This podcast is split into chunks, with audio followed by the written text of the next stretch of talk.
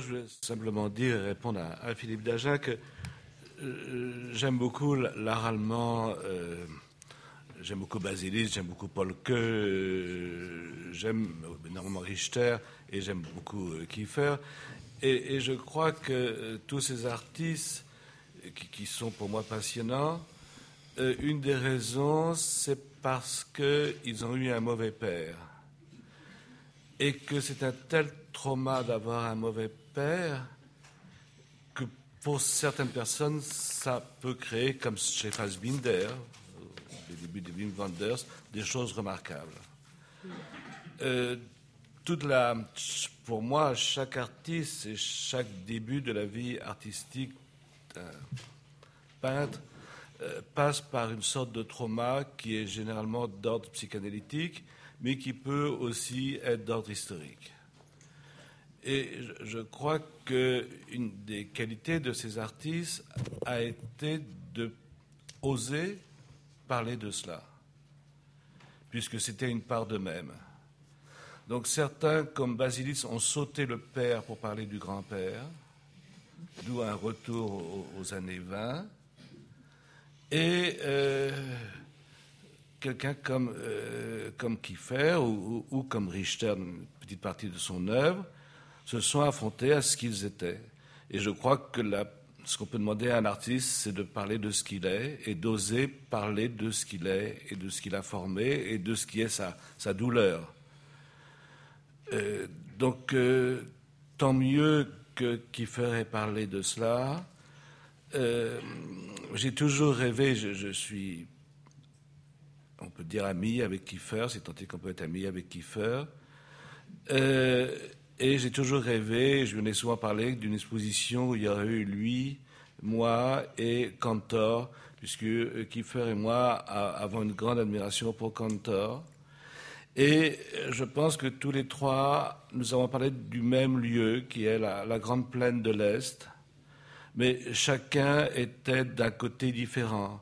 Lui était le temps qui écrasait tout, et moi j'étais celui qui fuyait et Cantor était le, paysan euh, malin. Mais il s'agit de la même scène géographique et historique. Donc euh, aussi, on peut être très proche de choses qui apparemment sont loin de vous. Euh, et la, la, maison de l'art est si vaste qu'on peut aimer Paul Klee et Rodin une lourde sculpture en bronze et un petit dessin de trois traits. Euh, pas, tout ça n'est pas le sujet d'aujourd'hui. Aujourd'hui, on parle d'exposition. Je vais un peu parler de techmiamiose, mais il y a Kara qui va en parler plus certainement. Euh, ce que je voulais dire, parce que je pense que ça n'a pas été dit dans cette salle, c'est que dans, dans mon cas, euh, le travail que vous aurez à faire plus tard n'est pas seulement d'exposer les œuvres, mais d'interpréter les œuvres. C'est-à-dire qu'aujourd'hui, à peu près 80% des œuvres que je fais sont détruites après l'exposition, mais elles sont rejouables. Euh, tant que je suis vivant, euh, je, joue mes propres œuvres. Euh, l'exposition, par exemple, du Grand Palais, personne a été interprétée en Italie, en Garabicoca, à New York, à l'Armory, et au Japon, dans le nord du Japon, à l'extérieur, dans une forêt, à chaque fois, c'est la même œuvre et pas la même œuvre. Et naturellement, il n'y avait aucun transport. Et la forme était à chaque fois différente. Pour moi, la meilleure interprétation était à Milan, d'ailleurs grâce ou à cause de Kiefer. Euh, et euh, l'œuvre n'a aucune licence physique, mais on peut imaginer que dans 5 ans ou dans 10 ans, moi, si je suis vivant, ou quelqu'un d'autre la rejoue je viens de, vendre une œuvre très importante euh, en Belgique, au Grand Ornu, grâce à Laurent Buzine. Et la particularité, c'est que je ne lui ai rien donné. Il m'a donné de l'argent, mais je ne lui ai rien donné. Je lui ai donné le droit, mais c'est à peine écrit, d'un jour pouvoir reproduire cette œuvre. Et même en ajoutant que l'œuvre a une certaine taille, qu'elle a une taille pour le lieu où elle a été conçue, mais que si, par exemple, il prête l'œuvre quelque part, on peut imaginer que l'œuvre a une taille différente. Donc, l'activité que j'ai aujourd'hui est assez proche d'une activité d'un musicien. C'est-à-dire, j'écris des partitions, je suis le chef d'orchestre de mes partitions aujourd'hui, mais un jour on pourra adapter ces partitions et j'espère qu'on dira une œuvre de Boltanski bien, bien interprétée ou mal interprétée. En tout cas, il y a deux manières de transmettre. Il y a une manière qui est plutôt liée à l'Occident et qui est par la sainte relique. Et puis, il y a une manière qui est par exemple, je reviens du Japon et je suis souvent au Japon et plutôt lié au Japon, qui est par la connaissance. Les, temples sont refaits plus ou moins tous les dix ans, mais il y a des gens qu'on appelle euh, monuments nationaux parce qu'ils savent les refaire. Donc, euh, il y a l'objet et le savoir. Et plus en plus, dans mon activité, il ne s'agit plus de l'objet, mais de la connaissance. Donc, pour euh, revenir, à, puisque c'est notre sujet, à Techme et à Myose, cette exposition, qui est donc une redite d'une exposition qui a été faite avec Consul Chobritz il y a dix ans à la Serpentagne, et qui consiste à, physiquement, à parler de deux tabous, un que dans les musées on n'a pas le droit de toucher et là on peut toucher à tout. Et deuxièmement, qui est un tabou encore plus important, qu'on n'a pas le droit de prendre les œuvres exposées dans les musées. Donc ça touchait ces deux tabous, et d'une manière un peu légère, c'était une petite réflexion autour du monde de l'art et de retourner à, à une période de l'art qui était une période plus proche des Dada ou de surréalisme, où les artistes s'amusait plus et où il y avait moins une sorte de, poids de sérieux qu'il y a, de sérieux et de sérieux de business qu'il y a aujourd'hui. Mais pour moi, plus profondément, ce que ça voulait dire également, c'était euh, qu'est-ce que c'est qu'une œuvre? C'est-à-dire la carte postale de Feldman qui était montrée dans l'exposition était exactement la même que celle qu'on trouvait en face sur les quais. Mais le fait qu'elle ait appartenu à cette exposition lui donnait une sorte de valeur. Elle avait été sacralisée par cette exposition. On, a beaucoup justement fait attention de ne pas mettre de signes sur les objets, car effectivement, si vous mettez un tampon, là, la valeur devient évidente. Et ça pose un, problème général de l'art. C'est qu'aujourd'hui, grâce aux nouvelles technologies, on peut reproduire un Van Gogh parfaitement identique en des milliers d'exemplaires. Mais naturellement, euh, ça ne marche pas. Il faut aller à Amsterdam, attendre sous la pluie, voir trois secondes le tableau, et s'approcher du grand saint. L'art et, la religion sont très très proches pour beaucoup de raisons, mais une des raisons, c'est que c'est cette idée de, relique, de sainte relique. Euh, la plupart, comme vous le savez, des villes d'Europe ont été fondées au départ grâce à un petit bout d'os de saint ou de chien, selon les cas, euh, Autour de cela, on faisait une cathédrale. Euh, les gens venaient en pèlerinage. Et puis il y avait une foire qui se créait et les villes se créaient comme ça. Et maintenant, si on prend le cas, par exemple, de, Bilbao, euh, ils ont construit une grande cathédrale. Ils ont mis dedans quelques petits bouts d'os de saint, assez gros parce que c'est surtout des serras. Euh, et la ville, qui était une ville complètement d'échéance, est de nouveau une ville qui fonctionne bien. Donc on, est dans le même cas de figure. Si dans un petit village d'Écosse, on trouvait quatre Van Gogh, ce petit village deviendrait riche. Et donc la question de Amios était finalement de savoir à partir de quand quelque chose devient relique. Euh, dans mon, cas, puisque j'ai volontairement exposé la même œuvre qu'il y a 20 ans à la Serpentagne, euh, c'est donc des, vêtements usagés comme j'ai souvent employé, euh, et on donne un sac pour mettre les vêtements. Et un de ces sacs est passé en vente publique. il n'y a pas très très longtemps, on n'a pas fait une très grosse somme, mais est passé en vente publique. Et je disais à l'époque qu'il y avait deux possibilités.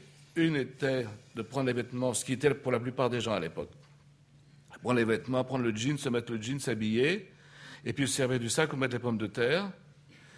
Et puis l'autre possibilité était de garder les vêtements dans le sac et de dire que c'était une œuvre euh, de Boltanski, ce qui était faux naturellement. Mais il y avait ces deux possibilités ouvertes, et en tout cas, à partir de quoi et à partir de quand quelque chose devient sacré. il est certain qu'aujourd'hui, euh, dans l'art du XXe siècle, disons fin, fin XXe siècle, au moins 60% des œuvres n'ont pas été touchées par l'artiste. Euh, si on prend euh, un, Carl André, par exemple, par exemple il n'a jamais touché ces plaques de métal. Et donc il s'agit, ou d'un Richard Long, il s'agit d'un dessin. Alors, est-ce qu'il faut transporter l'œuvre d'un musée de San Francisco jusqu'à Paris ou est-ce qu'il faut simplement la refaire? Euh, Moi, je serais tenté de dire qu'il faut la refaire. Et j'imaginais même un, musée où il n'y aurait plus de réserve, il n'y aurait plus que des dessins, des plans, des lettres, et les œuvres seraient refaites à chaque fois. Et euh, détruite après l'exposition et, refaite. Donc ça, c'est une chose. Par contre, je vais dire une chose totalement contradictoire. Euh, quand je vais au Louvre, ce qui me touche, spécialement dans les parties plus archéologiques, c'est que je vois tous ces petits objets et je me dis que celui qui l'a fait n'est plus rien, n'est plus que poussière, et que la seule chose que je ne sais pas son nom, la plupart du temps, mais on sait qu'il a cherché à bien faire. Et donc le, musée, comme le Louvre, est une sorte d'immense cimetière de gens qui ont cherché à bien faire, qui n'ont plus de nom. Et ça me touche énormément. Donc c'est une contradiction avec cette idée de la destruction complète de, l'objet fabriqué. Mais c'est ainsi. Mm. Cara, tu veux euh, ajouter quelque chose. Vas-y, je vous en prie. Euh, peut-être sur, le sujet des, euh, à propos du tabou, parce que pour, ce que, pour l'équipe, pour la monnaie, c'était l'expérience de Take Me Parce qu'on venait d'une autre expérience extrême. Take Me c'était vécu comme l'expérience extrême de l'anticonservatorisme, anti, euh, oui, anticonservateur et, euh, mais pas personnel, dans le sens euh, général. Et on venait euh, d'achever l'exposition des Marcel Brothers, que c'était une exposition extrême pour nous, des présences des conservateurs, des conveilleurs, des prêts, des plus, on peut dire, pour regarder les nombres des techniamiers, c'est des artistes, des 44, donc musée prêteur. Donc on avait reconstruit, on venait juste de faire partir les, les prêts des, des musées. Euh, des, euh, des, musées mythiques des Marcel Brothers, le musée d'art moderne département des Aigles. On avait vécu donc les, euh, l'arrivée des convoyeurs des, gants blancs, euh, toutes les histoires de l'épée, du magnifique, del Vittorio d'Albert Museum, à des euh, vêtements indiens, américains, à des céramiques absolument merveilleuses du Louvre, des grands prêts mélangés à des œuvres d'utilisation plus quotidienne, où tout était mélangé, c'est-à-dire l'œuvre d'art à la non-œuvre d'art, l'œuvre de décor. Donc pour nous aussi, c'était très complexe pour, l'équipe. Et après, on a débarqué sur Me où donc on, a, on était complètement à l'inversion, à la nécessité de la dispersion, de la dissémination des lèvres d'art. Donc ça, c'était pour nous, c'était un énorme travail, même psychologique. Christian, il a parlé du tabou. Et on est passé donc dans la d'avoir des contrats de plusieurs pages où l'œuvre ne devait pas être touchée, manipulée, et évidemment, il doit avoir les contacts avec les visiteurs, visiteurs mais un contact parlé, dialogué, imaginé, euh, et là, on devait pousser, ou quand même, ou les œuvres, elles devaient le pousser, c'est que ça a été fait, en effet, euh, entrer directement en dialogue avec les visiteurs. Donc ça, pour nous, c'était un énorme travail. un énorme travail, oui, psychologique de l'idée de la conservation. donc c'est des, des questions complètement extrêmes que l'exposition a apportées. Et même pour les visiteurs, oui, on a parlé des, on avait un fétichisme d'un côté pour Marcel Brothers, un autre euh, passage, donc parce que Christian a parlé du fétichisme de l'œuvre d'art. C'est vrai que les publics et les visiteurs, ils sont partis avec des sacs, avec des, des choix, hein, parce qu'on a vu aussi qu'ils faisaient des choix. C'était pas sauvage complètement, il y avait des choix. Donc on a vu qu'il y avait des œuvres, et ça on ne le savait pas au début, qui sont parties plus facilement, et étaient beaucoup plus séductifs, beaucoup plus traumatisantes, beaucoup plus complexes, beaucoup plus sympathiques pour les visiteurs. Donc les, les œuvres répartaient. Euh, au début, on s'est posé la question sur la quantité de combien de cartes postales, combien de vêtements, combien de... Tout était très technique en apparence, mais en effet profondément poétique et conceptuel. C'était pas uniquement de l'organisation. On a vu, par exemple, que pour Christian Boltans, que ça on peut le dire, on avait euh, organisé que les, les vêtements devaient revenir trois fois pendant la durée de l'exposition. Ils sont revenus chaque trois fois, ils devaient être réfournis, les montagnes de vêtements. aussi les cartes postales, aussi les boules d'air de Yoko Ono. Donc on a eu des goûts, des attitudes, des choix de la part des visiteurs. Et euh, il y a une partie des visiteurs qui revenaient à la billetterie où il y avait une œuvre de Pavel Altamer. C'est une performance parce qu'il y avait des acteurs. Les visiteurs entraient à la billetterie, ils pouvaient choisir se payer les billets, euh, donc entrer directement, ou euh, participer à la contre-billetterie. Donc pour nous, c'est des problèmes aussi énormes parce qu'on a la Monnaie de Paris, c'est une institution très ancienne, très structurée, tout ça. Donc faire un dessin d'une pièce, évidemment pas d'une banquenote, faire un dessin d'une pièce. Et là, l'acteur, performeur, il pouvait décider de le faire, donc euh, aller à l'exposition ou il devait de toute façon payer les billets. Cette table ronde de Pavel Altamer, donc il a donné lieu à beaucoup d'ateliers, de workshops, c'était très sympathique et tout ça. Par contre, il y a une grande partie des visiteurs qui revenaient et parlaient avec l'acteur, qu'il devenait une sorte de psychanalyste que c'est un effet complexe aussi pour les visiteurs de détruire d'utiliser ou de toucher des arts, des œuvres, des projets des artistes, pour la grande majorité, très célèbres et très répandus auprès du public. C'est ça notre expérience, on peut dire, euh, par rapport à l'idée des tabous et des questions des chrétiens. En plus, il y avait toute cette idée de notion de euh, la plus technologique, l'idée d'échange, de, prendre, parce qu'il y avait certains endroits où on pouvait prendre quelque chose si on remettait quelque chose. Donc euh, ça, ça reprend plein de, problèmes, disons, qu'on peut retrouver dans d'autres cultures, qui est l'idée de la d'une sorte d'échange euh, sans passer par la monnaie, justement, parce que nous sommes à la monnaie. Et donc, euh, tout ça était des questions ouvertes. Et moi, ce que j'ai vu du public était plutôt comme des enfants dans une pâtisserie.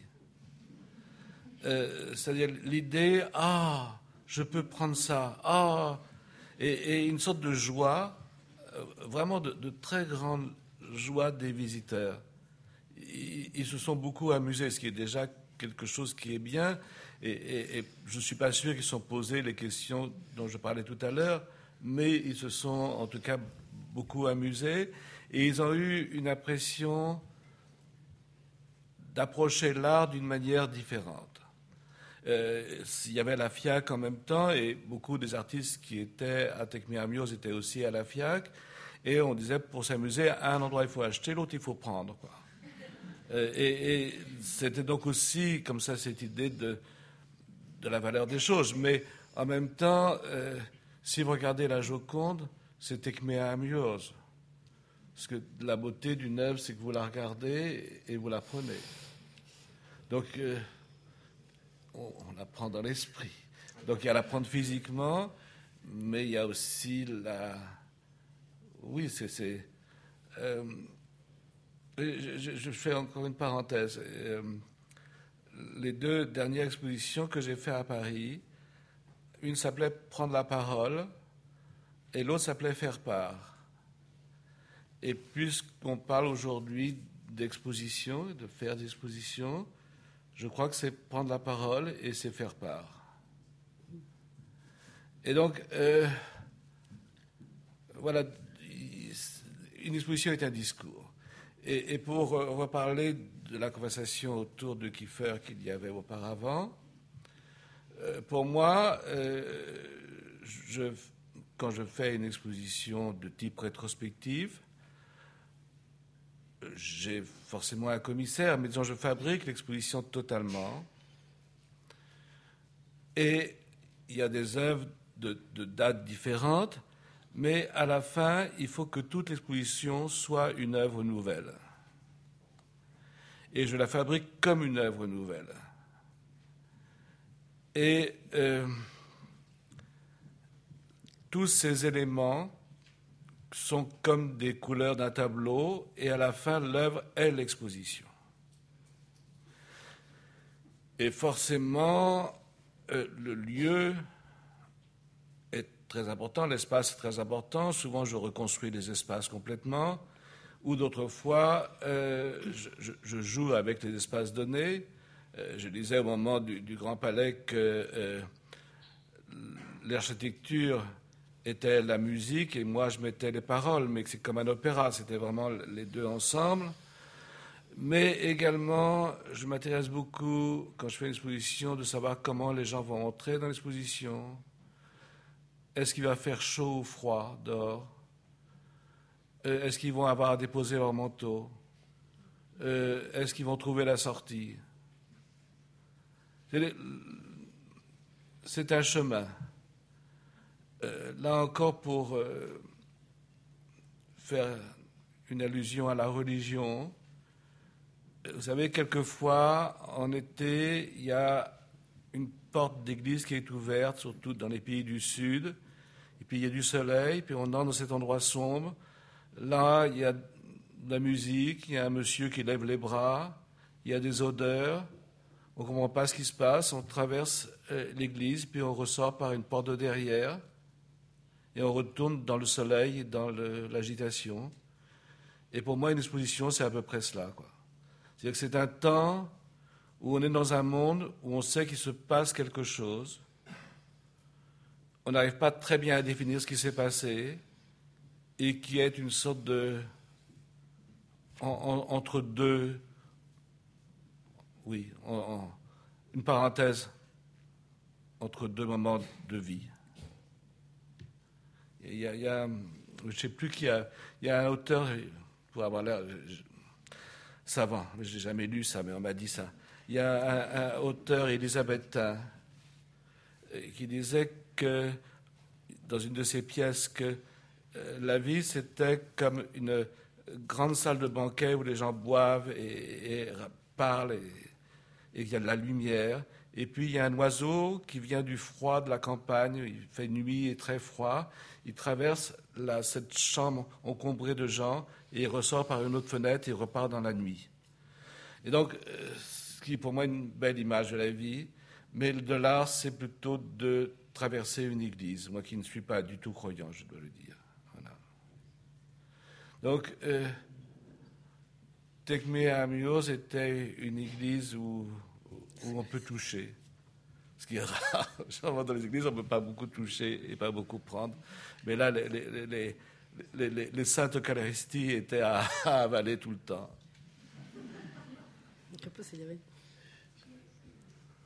Je peux vous poser une, une question apparemment anecdotique. Euh, il était possible, pour partie, de venir avec des objets euh, qui étaient déposés? Oui. Est-ce que cette, euh, est-ce que cette partie-là a aussi bien fonctionné et est-ce que vous avez eu l'occasion de, de, faire des observations à propos de ce que les, les, visiteurs euh, apportaient? Alors, on a fait très attention. Euh, on avait, il y avait un règlement d'exposition Et tous ces règlements de visite étaient complètement contradits par l'exposition Techmia Murs. Par exemple, pas venir avec les animaux. Un des projets Kujanga, on pouvait accéder avec les animaux. Pas manger dans les salles d'exposition. L'œuvre de Daniel Spoeri, il, a, demandé de manger des morceaux d'un squelette. Euh, il y avait un concours aussi. La monnaie fait très attention par rapport au concours, au loto, etc. Et là, il y avait une œuvre de Douglas Gordon. Et après, il y avait des œuvres où c'était Jonathan Horowitz, c'était une sorte de flea market où euh, l'échange, c'était les choses essentielles. Donc, les, visiteurs, ils pouvaient apporter ou prendre. Mais c'était automatiquement, les gens apportaient et prenaient. Il y avait des étudiants qui laissaient vraiment des dessins, des, livres en échange. Ils pouvaient prendre une machine à écrire. C'était assez euh, intense aussi, l'échange. Il y avait une œuvre de Roman Ondak, c'était un vrai troc.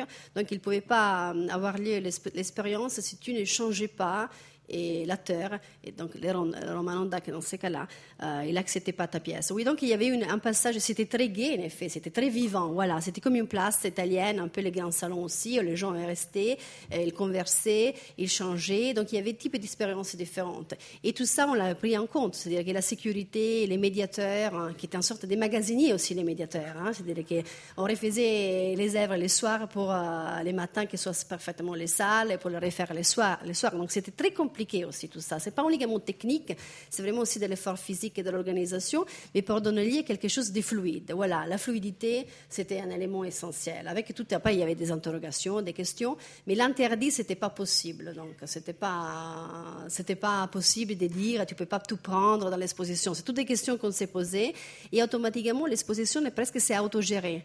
Les œuvres des artistes, ils ont cohabité, étaient organisées, étaient réfléchies, évidemment, profondément. Ils ont trouvé leur vie, commune, et donc presque s'est protégé entre eux. Il y avait un rythme, euh, il y avait un passage, donc c'est auto, autogéré l'exposition presque, aidé par nous évidemment techniquement, mais il a trouvé sa nature à sa vie pendant les sept semaines de l'exposition. C'était très long. Hein.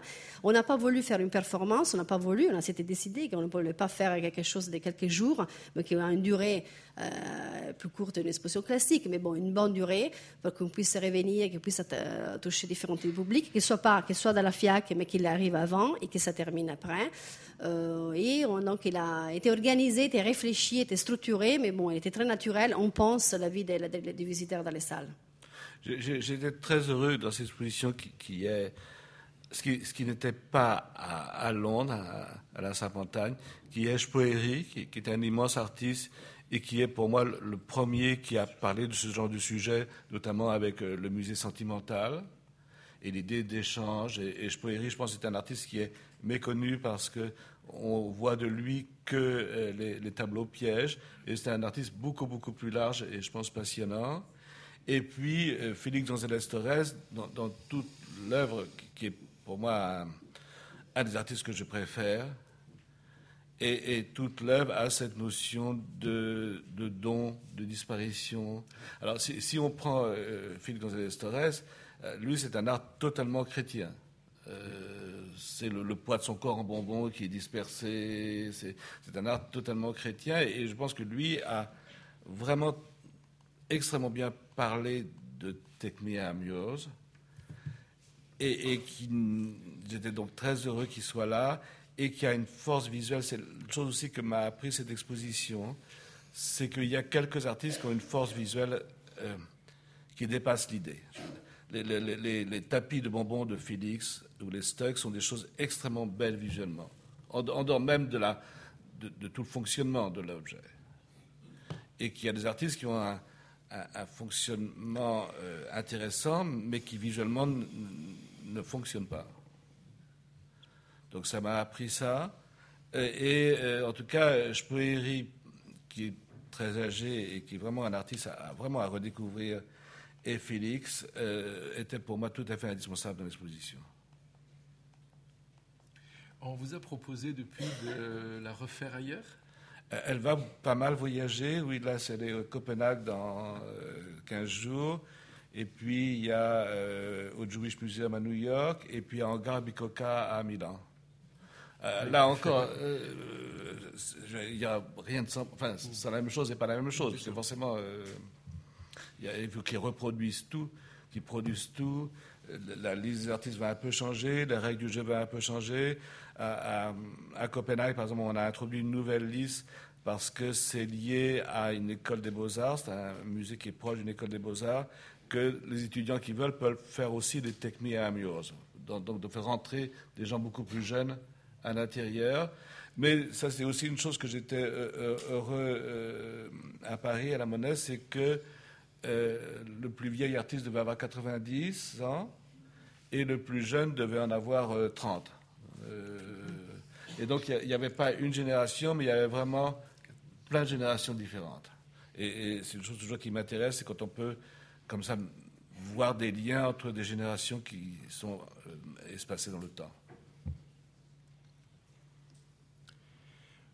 Euh, je vais pendant un assez bref moment, je vais vous proposer, si vous le souhaitez, de poser des questions euh, à Christian Boltanski, en, autant que possible, restant sur le sujet, même si je peux comprendre euh, qu'il puisse y avoir d'autres, d'autres envies, mais voilà.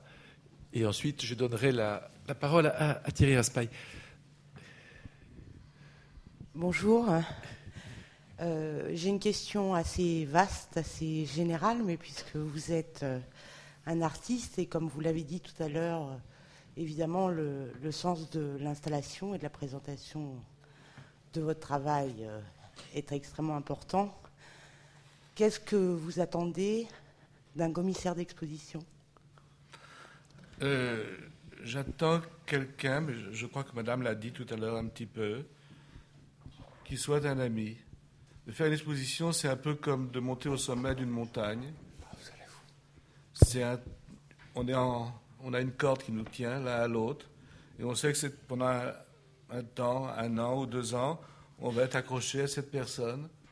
Et donc il faut aimer cette personne. Et c'était Harold Ziman qui m'avait dit ça, que le temps perdu en art est du temps gagné pour l'exposition. C'est-à-dire que de se saouler toute une nuit avec son commissaire est tout à fait nécessaire. De, parler de sport ou de Dieu est tout à fait nécessaire. Et euh, il faut avoir cette sorte de fraternité. À la fin, c'est l'artiste qui est responsable, complètement, seul.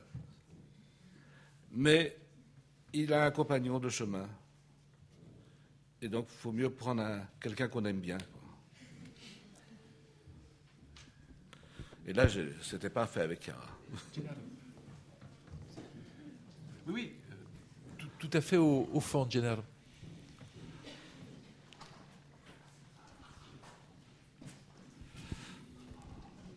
Euh, pour Monsieur Boltanski, donc vous avez parlé euh, du rapport de l'art avec le sacré. il y a aussi une chose qui m'a frappé dans votre discours, c'est donc que vous avez dicté des règles avec des possibilités et des contraintes pour votre exposition. vous avez parlé, vous avez utilisé le terme de s'amuser, euh, et, donc, du coup, je, me demandais si, euh, donc, euh, dans quelle mesure vous pensiez que justement l'art c'était un jeu, et du coup, si finalement exposer, ça ne serait pas jouer finalement. il y a des choses tout à fait différentes. Take Amuse est effectivement lié à des règles et à un jeu.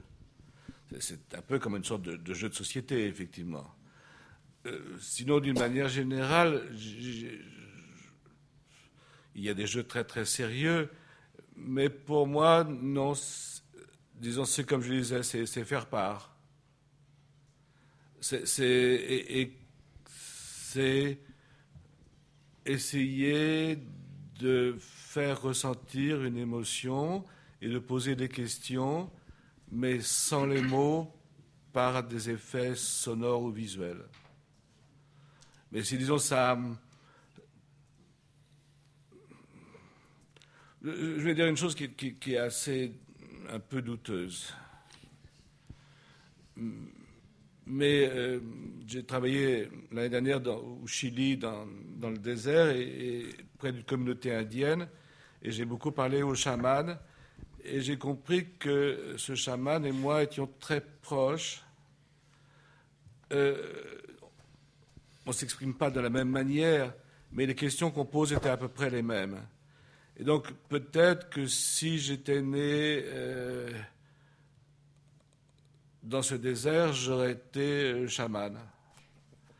Et naturellement, je suis né à Paris au XXe siècle, et donc je, me suis, mon moyen de parler ou de poser ces questions sans avoir de réponse a été ce qu'on appelle l'art, ou ce que j'appelle la peinture.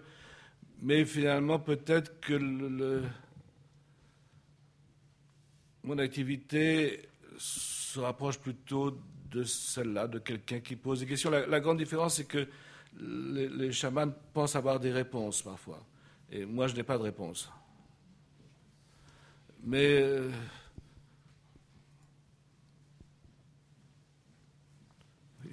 Alors, je crois qu'il y avait quelqu'un qui voulait poser des questions. Bonjour. Euh, moi, j'avais une question parce que j'étais très, euh, très frappée et très d'accord avec vous sur la question de la connaissance et de l'objet.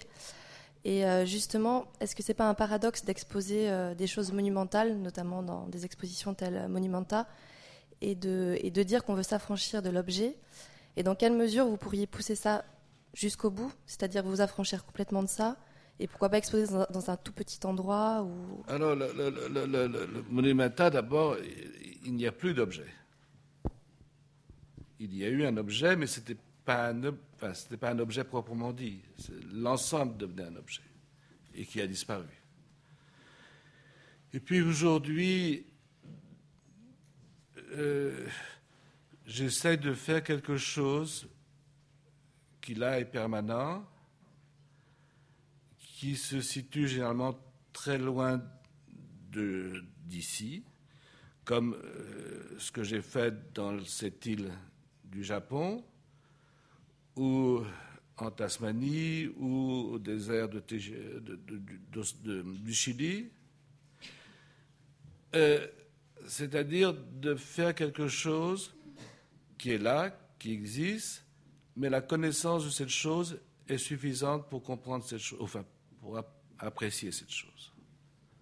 Il n'est pas nécessaire d'aller euh, dans l'île de Tishima, qui est très belle en dehors de tout, pour comprendre ce que j'ai voulu dire dans ces archives des cœurs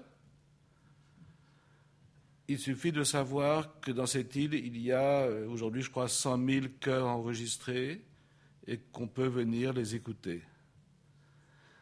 Mais je veux dire, c'est que la connaissance du mythe est pour moi plus importante la vision de la chose. Qu'il y ait dans le désert d'Atacama des centaines de petites clochettes, qui d'ailleurs vont disparaître petit à petit, est plus importante pour moi que d'aller les trouver, ce qui est pratiquement impossible dans ce désert immense.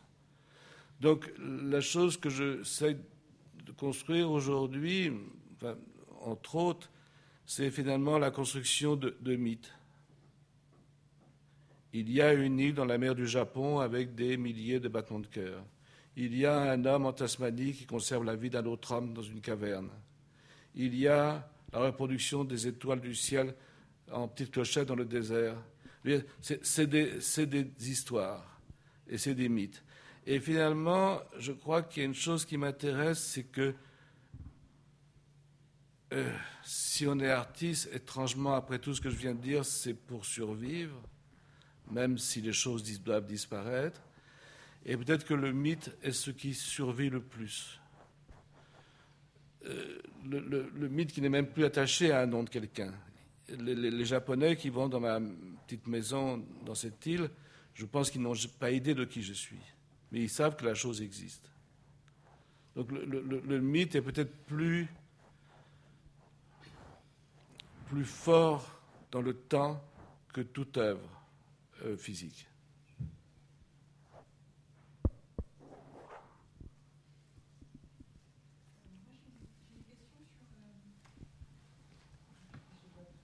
enregistré.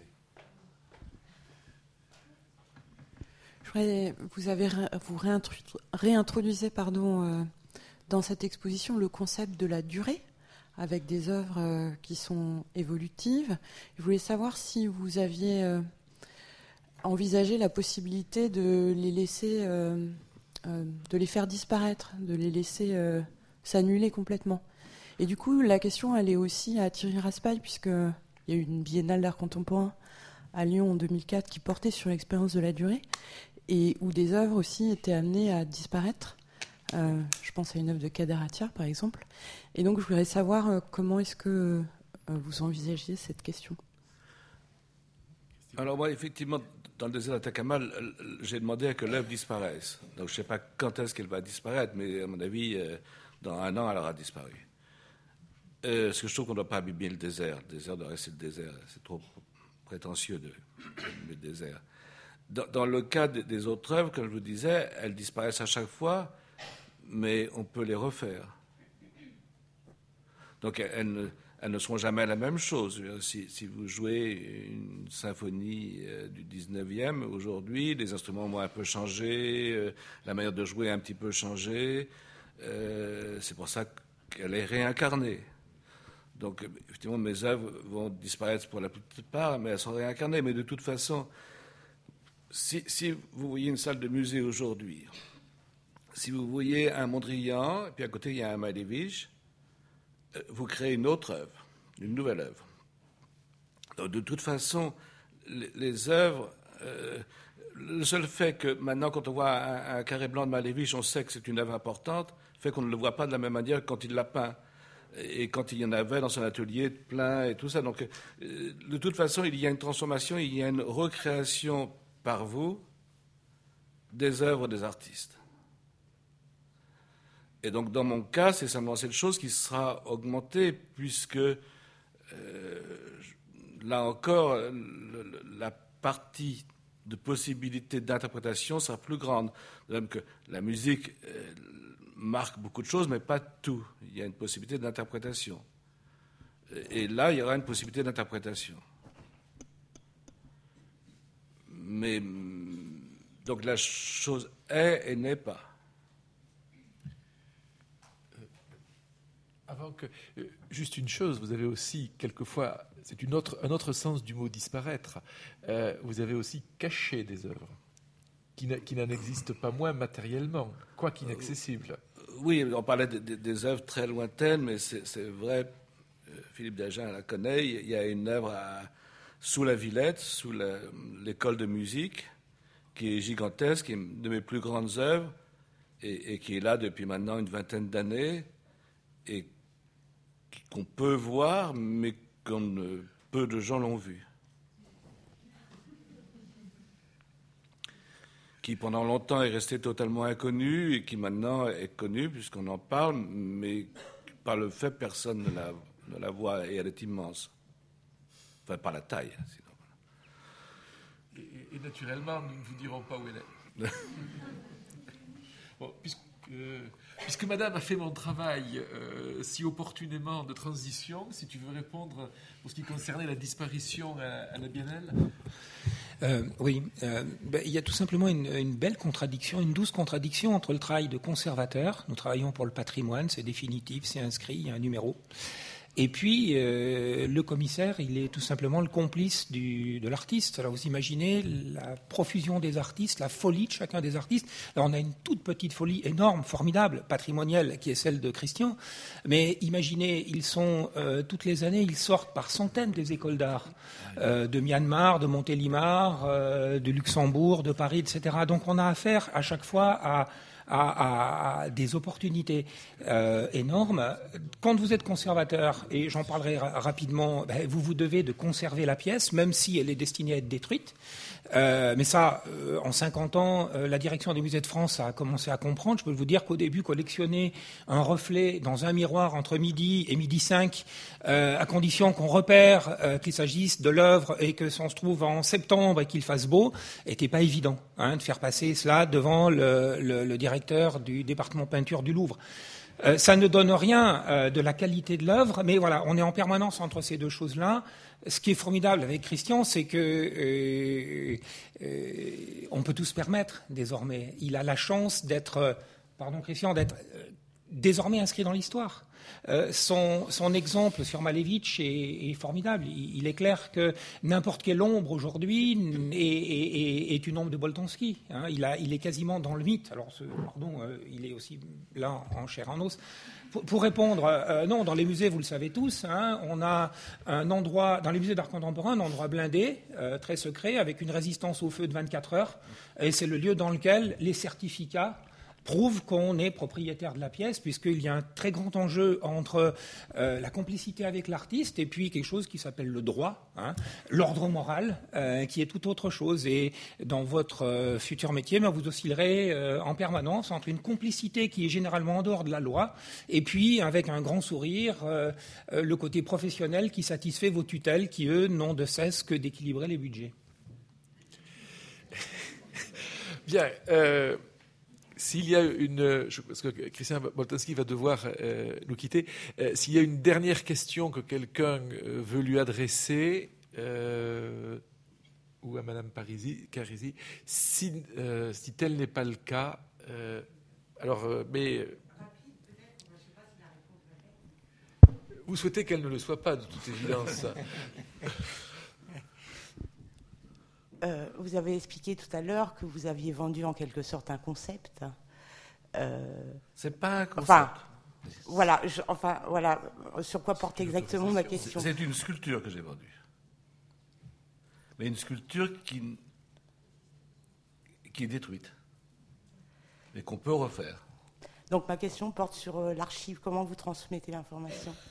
Sur? Sur l'archive, comment est-ce que vous transmettez l'information Dans un cas les... comme ça, il y a, il y a une, une, fiche technique,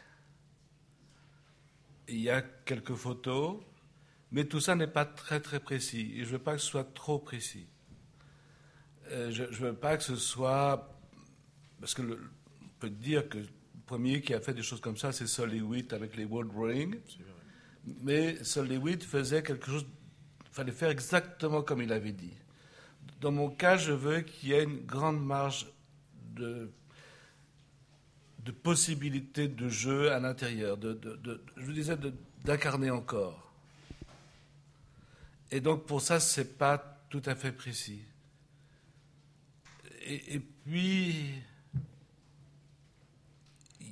ce qui restera, c'est peut-être l'histoire. Je ne sais pas. Aujourd'hui, je, pense, enfin, non, je pensais différemment de ce que je pensais hier, donc euh, je ne sais pas. non, mais c'est vrai en plus. Mais, non, euh, mais euh, effectivement, là est quelque chose qui, pour, moi, vraiment, qui est une forme visuelle. C'est très conservateur de dire ça, mais je, le crois vraiment, que c'est un choc visuel et que pas quelque chose que je ne peux pas expliquer, je pense personne ne peut expliquer. Il y a des choses qui sont belles et des choses qui sont moins belles, je ne sais pas pourquoi. Et, et je crois que c'est principalement cela. Mais bon, voilà. Donc, euh, mais la musique, c'est également ça, et la musique permet également cette idée de réincarnation, de, de, de, de le rejouer, de, le réécrire. On, on, peut réécrire une symphonie de Beethoven pour euh, quatre musiciens. On peut le, le, le, réintroduire quelque chose d'autre de Glenn Goulart, transformer Bach. Euh, donc, on, il y a en musique, il y a en même temps la, la la beauté formelle et en même temps il y a cette possibilité à chaque fois de la, de la revisiter. Vous diriez la même chose du théâtre? Alors, justement, il y a une chose qui, qui, qui est intéressante pour le théâtre, je ne parle pas des, des, textes mais des mises en scène, c'est que seuls ceux qui l'ont vu l'ont vu. Et que euh, je viens de faire une chose à l'opéra comique et il y a eu à peu près 800 personnes qui l'ont vu. Et seules ces 800 personnes sauront ce que c'était, auront cette expérience. Une exposition, elle oui. peut se refaire, les éléments peuvent se remontrer. Là, c'est une chose, surtout dans, le cas des, expériences théâtrales que je fais, qui est une chose unique. Il, y a, ceux qui sont entrés par hasard ou non, et puis il y a les autres. Et, et souvent, mes amis de théâtre sont des gens très bavards Et, je pense souvent que c'est parce que justement, comme c'est un art qui est tellement près de la disparition, qu'ils ont toujours besoin de raconter ce qu'ils ont fait. Parce qu'il n'y a plus que le... Eux, ils voient des choses que forcément je ne vois pas, et donc personne ne pourra plus voir. Et donc cette obligation toujours de raconter, de transmettre. Et, et cette chose très, très belle de... j'ai un énorme respect, c'est une sorte de père spirituel qui était Tadeusz Kantor. Aujourd'hui, il y a des vidéos, mais ça ne dit rien de ce qu'il a fait, très peu, et donc la chose a disparu. J'ai eu la chance de voir quelques, quelques-uns de ses spectacles. Donc c'est évidemment la, chose très... Oui, c'est comme quelqu'un qui a eu une expérience mystique. Il y a des gens qui vont le et l'autre qui l'ont pas.